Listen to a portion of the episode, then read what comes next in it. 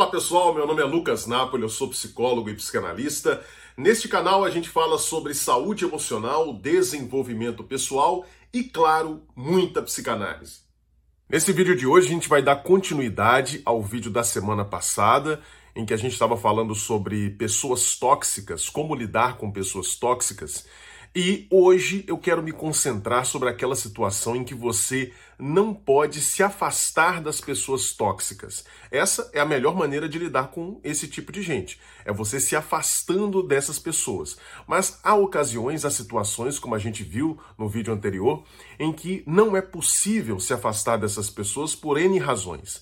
Então eu vou mostrar para você nesse vídeo de hoje como é que você pode se blindar psicologicamente para evitar que a convivência inevitável com essas pessoas acabe deteriorando a sua saúde mental. Então, fica ligado para a gente compreender um pouco mais sobre isso.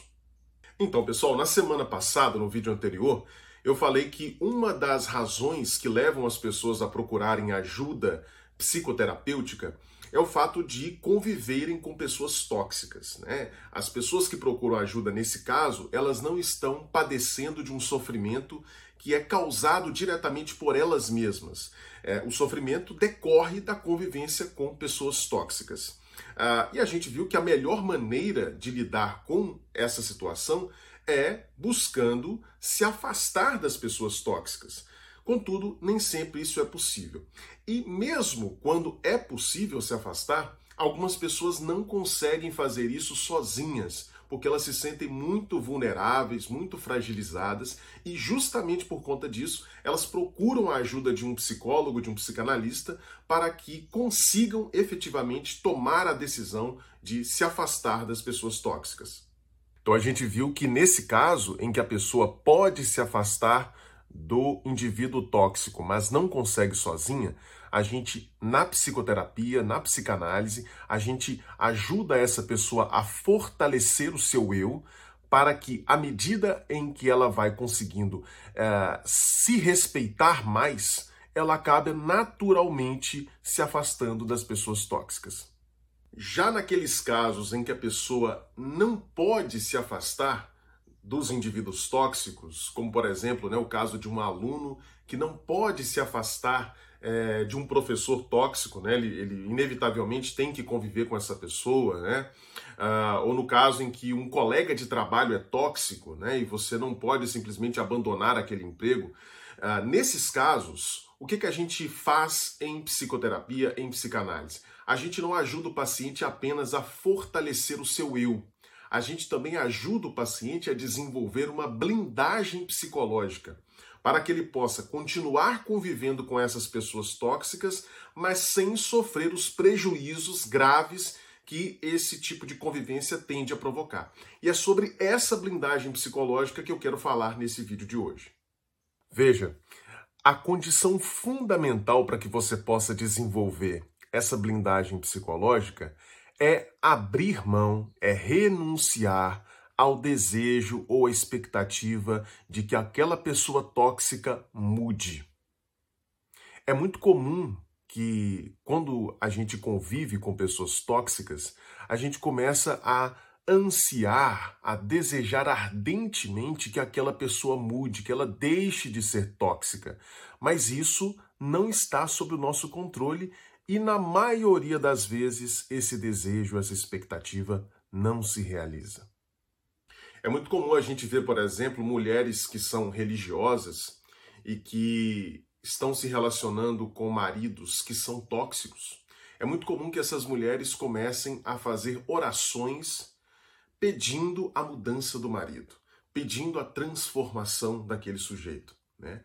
E aí o que, que acaba acontecendo? Essas mulheres acabam sofrendo em dobro porque elas sofrem pela convivência com aquele cara tóxico e também sofrem porque não percebem as suas preces, as suas orações sendo atendidas. Então é um sofrimento duplo que está presente na vida de todo mundo que fica ansiando, que fica na expectativa de que a pessoa tóxica mude. Você sofre pela convivência com a pessoa e sofre também, ou seja, sofre dobrado com o fato de perceber que as suas expectativas não estão se realizando. Veja, a gente não tem nem controle direito sobre o nosso próprio comportamento, né? A gente vive o tempo todo se surpreendendo em relação às coisas que a gente faz. Então, se a gente não tem controle nem sobre o próprio comportamento direito, como é que a gente vai ter controle sobre o comportamento do outro? Nesse sentido, ficar esperando, ficar desejando que o outro mude é a receita infalível para permanecer frustrado e em sofrimento. O outro pode mudar? Pode mudar, mas ele pode mudar em função de fatores sobre os quais eu não tenho controle. Não fique esperando a mudança do outro, não fique desejando a mudança do outro, porque esse desejo, na maioria das vezes, será frustrado. E você, portanto, está pedindo para sofrer. Quando fica ansiando, quando fica tendo expectativas sobre a mudança alheia, você não tem controle sobre isso. O outro pode mudar? Sim, pode mudar quando quiser, ou pode mudar quando determinados fatores estiverem presentes, e você não tem controle sobre esses fatores. Portanto, qual é o primeiro passo para a blindagem psicológica necessária para conviver com pessoas tóxicas? É você tratar o comportamento daquela pessoa como algo praticamente inalterável, como se fosse um dado da natureza. Assim como você olha para um rio e não fica desejando que o rio mude o seu curso, assim como você olha para uma montanha e não fica desejando que essa montanha saia de um lugar para outro, porque você sabe que isso é muito difícil, você sabe que qualquer mudança ali naqueles elementos naturais é, pode acontecer, mas vai demorar é, milhares de anos.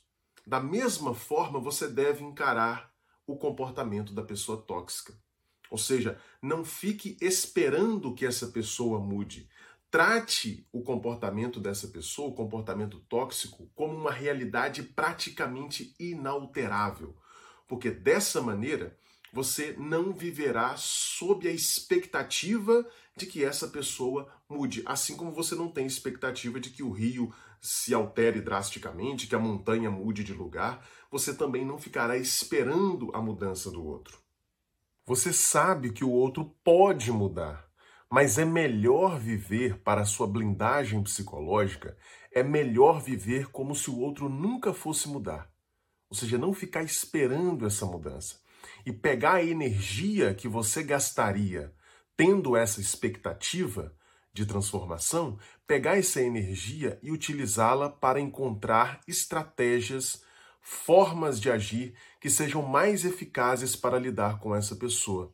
Da mesma forma que a população de uma cidade que é cortada por um rio não fica esperando, não fica desejando que o rio mude, ela vai lá e constrói uma ponte para lidar com esse rio. Da mesma forma, pare de desejar que a pessoa tóxica mude e concentre as suas energias em buscar estratégias para se blindar psicologicamente e conseguir conviver com essa pessoa sem deixar que essa pessoa te afete a ponto de atrapalhar, de prejudicar, de comprometer a sua saúde mental.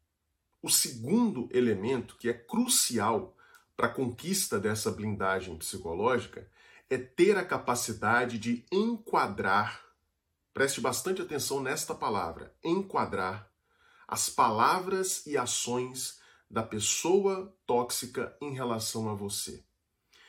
É essa capacidade que permitirá a você neutralizar os efeitos daquilo que a pessoa tóxica pode fazer com você. Porque apenas não desejar a mudança do outro não é suficiente, porque esse outro pode interagir com você. E você precisa estar blindado para que as ações e palavras dessa outra pessoa não te afetem, para que elas tenham o seu efeito deletério, prejudicial, neutralizado. E para conseguir isso, você precisa saber enquadrar adequadamente aquilo que vem do outro. O que, que significa esse enquadramento? Veja, ao contrário do que a maioria das pessoas costuma pensar, o impacto emocional de alguma coisa sobre nós, de algo que uma pessoa fala ou faz sobre nós, não depende exclusivamente apenas das propriedades, das características, da natureza daquilo que o outro falou ou fez comigo. esse impacto emocional provocado por aquilo que vem do outro depende fundamentalmente do enquadre interpretativo que eu faço das falas e ações do outro. Eu vou explicar para você como é que isso funciona com um exemplo. Imagine a seguinte situação: imagine que você é uma pessoa um pouquinho acima do peso, como eu. Né? Vamos supor que você é uma pessoa, uma mulher, um pouquinho acima do peso e você está de repente numa praça para onde as mães costumam levar suas crianças, seus filhos, para brincar. E aí de repente você está nessa praça e essas crianças começam a te insultar. Elas começam a te chamar de gorda, de baleia, de bolo fofo. Elas começam a te insultar com diversos insultos que são dirigidos a pessoas que estão acima do peso. Uh, o que, que aconteceria com você? Você se sentiria profundamente ofendida com uh, os xingamentos dessas crianças? Eu tenho certeza que você não se sentiria bem, você se sentiria mal.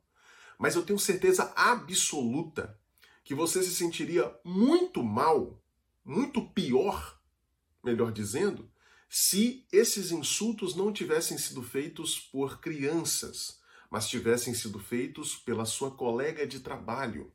E aí a gente pode se perguntar, peraí, se os insultos eram os mesmos, ou seja, as propriedades daquilo que foi dito para você eram as mesmas, por que, que você se sentiria tão pior se aqueles insultos fossem proferidos pela sua colega de trabalho do que se fossem proferidos por aquelas crianças? Por que, que haveria essa diferença de impacto emocional?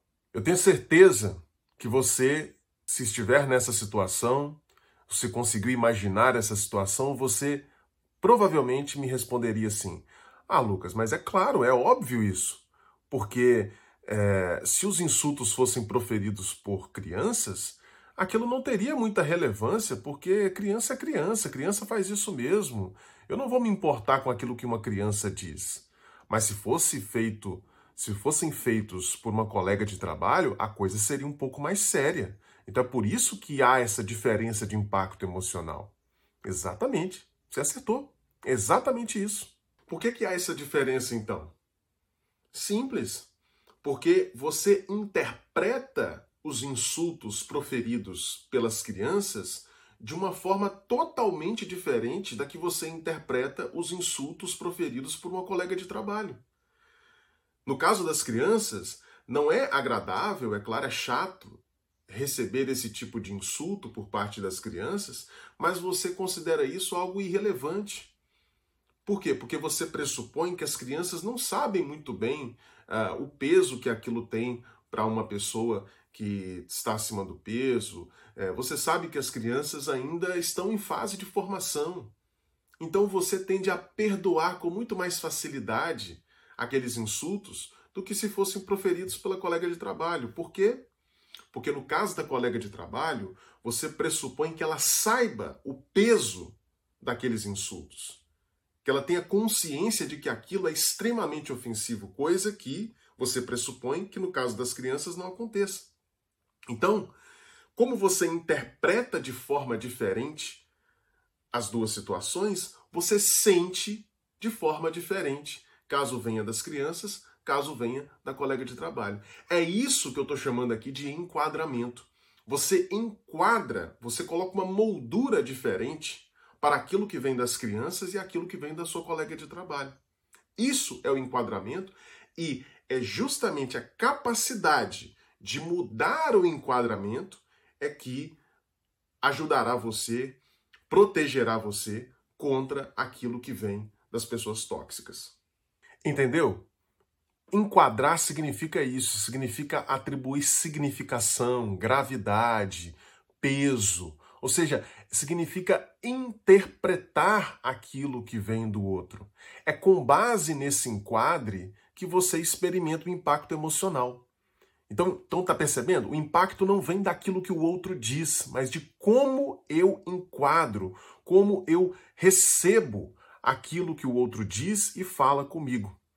É justamente a capacidade de reduzir a significação, reduzir o peso, considerar irrelevante insignificante aquilo que uma pessoa tóxica fala ou faz com você, é justamente essa capacidade que irá blindar você contra as interações contra, com a pessoa tóxica. Já que você não tem como prevenir absolutamente isso, não tem como evitar absolutamente isso, né?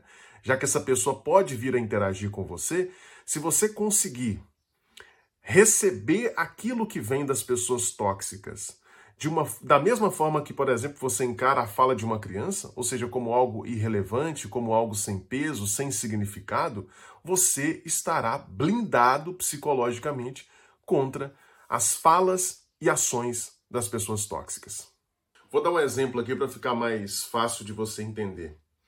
Imagina, por exemplo, que você é um estudante, está numa universidade e você está lidando com um professor tóxico. Há alguns professores que são tóxicos.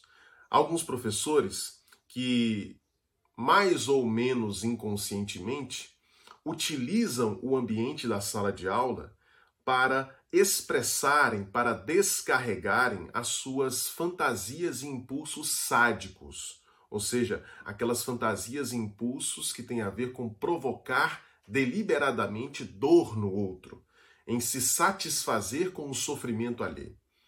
Infelizmente, alguns docentes acabam uh, fazendo isso, acabam utilizando o ambiente da sala de aula para descarregarem os seus impulsos sádicos. E aí o que, que acontece? De repente, esse professor uh, entrega uma prova que você fez e você tirou uma nota ruim nessa prova. E aí o professor diz para você assim: tá vendo? Você não é digno de estar nesta universidade. Olha a porcaria de nota que você tirou. Uma fala como essa tem um potencial altamente destrutivo sobre uma pessoa. Tem sim um potencial altamente destrutivo. Desde que essa pessoa receba essa fala do professor, atribuindo a essa fala grande peso, grande significado, grande relevância. Se essa pessoa, por outro lado, for capaz de receber essa frase do professor como apenas uma manifestação do sadismo desse professor e não como um enunciado que descreve a realidade, ou seja, se essa pessoa conseguir pensar mais ou menos assim, não, eu sou digno sim de estar nessa universidade. Eu consegui a nota suficiente para entrar. Eu sou digno sim. Se esse professor está dizendo que eu não sou digno, é porque ele é sádico, é porque ele gosta de ver o meu sofrimento e, portanto, eu não vou tomar a fala dele como uma descrição da realidade. Eu vou tomar a fala dele simplesmente como um indicativo do adoecimento no qual ele se encontra. Tá percebendo? Isso é enquadrar. Isso é enquadrar adequadamente a fala de uma pessoa tóxica. Se eu consigo pensar dessa forma, eu não vou deixar que aquela fala exerça sobre mim o impacto emocional que o indivíduo tóxico, no caso o professor, uh, pretendia que provocasse. Eu não vou deixar isso acontecer. Eu vou, portanto, me blindar por meio desse raciocínio, por meio desse enquadramento. Antes de terminar esse vídeo, eu gostaria de dar dois recados para você. O primeiro recado é que eu tenho dois e-books publicados. O primeiro e-book se chama O que um psicanalista faz, no qual eu descrevo as etapas de uma terapia psicanalítica, os objetivos do tratamento e como um psicanalista trabalha na clínica. Então, se você deseja entender como se dá a atuação de um profissional que trabalha com a psicanálise no consultório, você precisa adquirir este e-book. E o segundo e-book se chama Psicanálise em Humanês. 16 conceitos psicanalíticos explicados de maneira fácil, clara e didática. É praticamente um curso de introdução à teoria psicanalítica. Eu falo isso sem falsa modéstia, porque você encontrará ali mais de 100 páginas de explicações claríssimas em humanês, ou seja, em linguagem passível de entendimento por qualquer pessoa, não precisa ser um psicanalista, não precisa estar dentro do campo analítico para conseguir compreender. Eu fiz questão de traduzir esses conceitos numa linguagem simples, acessível para todos.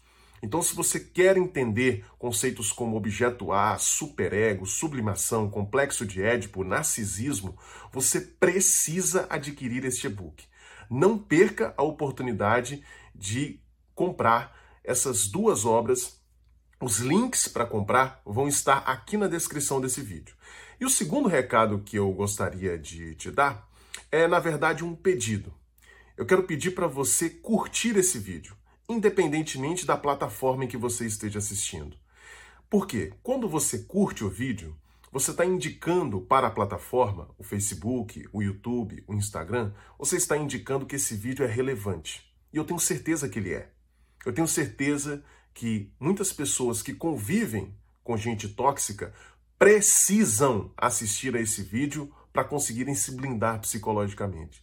Então, ao clicar aí no curtir, no gostei, você está contribuindo para que esse vídeo chegue a mais pessoas.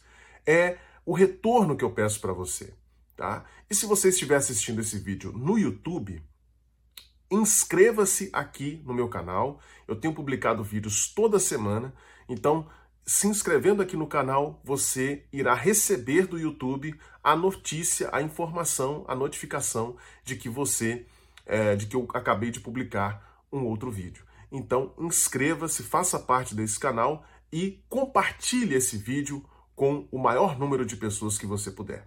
Posso contar com você? Beleza, muito obrigado.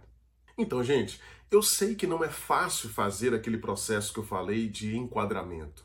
Eu sei que na hora que o bicho tá pegando, na hora que você recebe uma fala tão perniciosa como essa que eu citei como exemplo de um professor, na hora que você recebe isso, é difícil fazer o processo de enquadramento. Mas é possível. É difícil, mas é possível. É possível desde que você esteja efetivamente engajado no processo de se proteger é, de pessoas tóxicas. Da mesma forma que a gente toma vacina para se proteger de agentes infecciosos, da mesma forma que você sai da sua casa, vai no posto de saúde para tomar a vacina, ou seja, na medida, em, na medida em que você faz esse movimento ativo de proteção, você precisa também estar buscando a proteção para a sua saúde mental. A, sua, a saúde mental é sua, é você quem está sofrendo. Então você precisa buscar essa proteção e essa proteção é buscada por meio do enquadramento já que você não pode deixar de conviver, pelo menos no momento, com essas pessoas tóxicas, então pare de querer que essas pessoas mudem, pare de, de ficar nessa expectativa e comece a enquadrar, quando essas pessoas interagirem com você, comece a enquadrar adequadamente o que vem delas. Não atribua peso, significado, importância para aquilo que essas pessoas dizem. Como a gente costuma dizer no popular, faça com que essa fala tóxica do outro entre por um ouvido e saia pelo outro. Encare da mesma forma que você encara a fala de uma criança pequena, ou seja, como algo irrelevante, como algo sem peso, como algo que não tem a ver com a realidade, mas tem a ver apenas com o sadismo, a doença dessa pessoa tóxica. Eu tenho certeza que se você se engajar ativamente em fazer isso, você vai se blindar psicologicamente e vai conseguir manter a sua sanidade mental, mesmo convivendo com pessoas tóxicas. Esse é o recado de hoje, espero que você tenha gostado do vídeo. A gente se encontra então numa próxima oportunidade. Um grande abraço.